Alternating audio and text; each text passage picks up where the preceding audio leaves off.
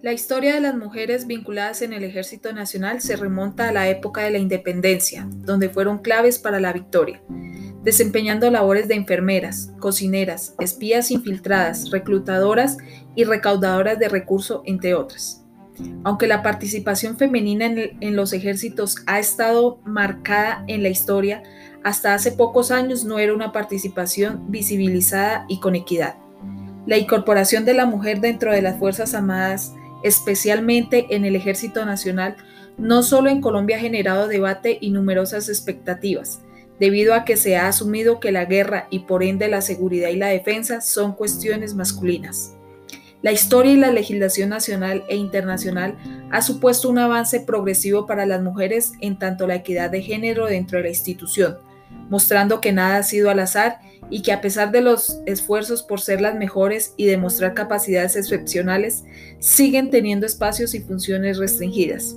El Ejército Nacional de Colombia aún tiene vacíos con respecto al enfoque de género dentro de sus filas y a pesar que la legislación ya es incluyente desde hace muchos años, los avances para tener un trato justo y equitativo se muestran de forma lenta, pues es de notar que el trato entre hombres y mujeres sigue enmarcado en un contexto social que encasilla a las mujeres en los roles tradicionales. Siendo así, el número de mujeres dentro de la institución no llega a cumplir las expectativas.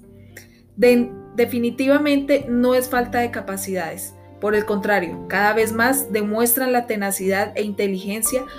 con las que las mujeres siguen defendiendo que pueden estar a la altura de cualquier oficial militar para desarrollar los mismos trabajos y misiones que cualquier hombre desarrolla.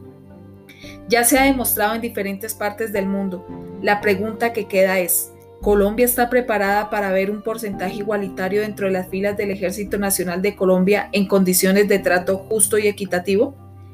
Es importante que el Ejército Nacional continúe avanzando en brindar espacios para la capacitación igualitaria de hombres y mujeres en cursos de combate para obtener resultados en operaciones a objetivos de alto valor.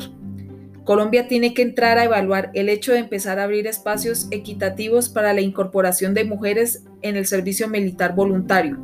y dar la posibilidad de seguir su carrera militar como soldados profesionales dentro de la institución y así empezar a avanzar como ya lo han hecho ejércitos de otros países, por ejemplo el de España, el cual cuenta con mujeres que han combatido en algunos de los escenarios más violentos del mundo. Son mujeres militares con valor reconocido, demostrando logros positivos tanto en la primera línea de fuego y defensa como en capacidades de mando y liderazgo.